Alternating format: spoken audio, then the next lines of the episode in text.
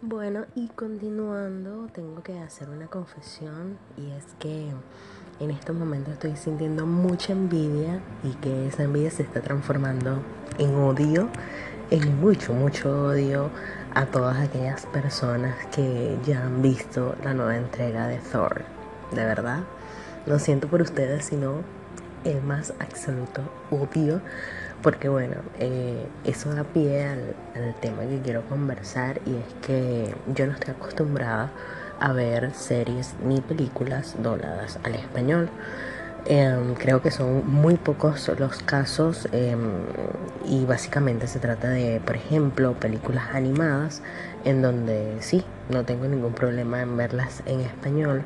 eh,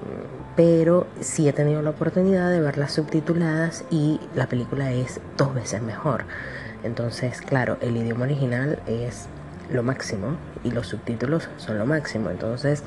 tengo la, la gran, gran y lamentable situación de que en el cine que hay en la ciudad, pues solamente la trajeron en español. Y yo me niego, pues, me niego rotundamente a escuchar a Thor hablando en español, a escuchar a Loki hablando en español. Eso es un sacrilegio, por Dios.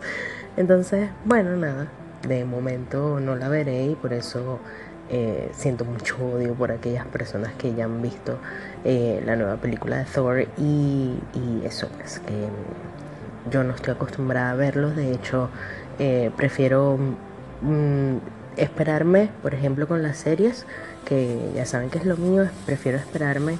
algunos días a que salgan los subtítulos o si es alguna serie que, que, bueno que ya llevo mucho tiempo viendo y ya domino los términos y ya sé básicamente de lo que de lo que va entonces nada la veo con subtítulos en inglés incluso pero para mí el idioma original es lo mejor